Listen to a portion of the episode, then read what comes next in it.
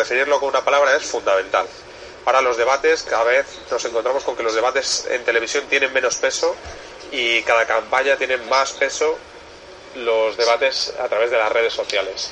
En ese sentido, Izquierda Unida ha conformado un grupo de, trabajo en redes sociales muy potente que está batiendo todos los récords.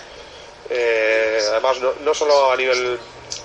Ha roto los moldes, los esquemas que había en la política tradicional.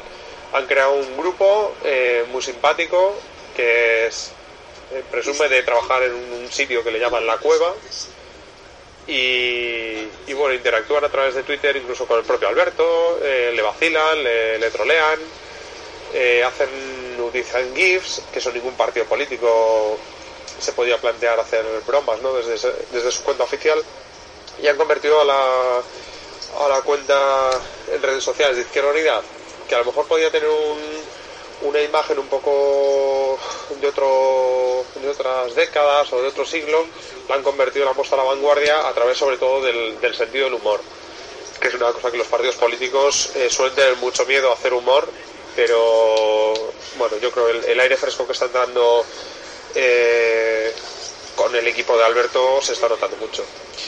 Dentro de esta pregunta, ¿qué importancia tienen las redes sociales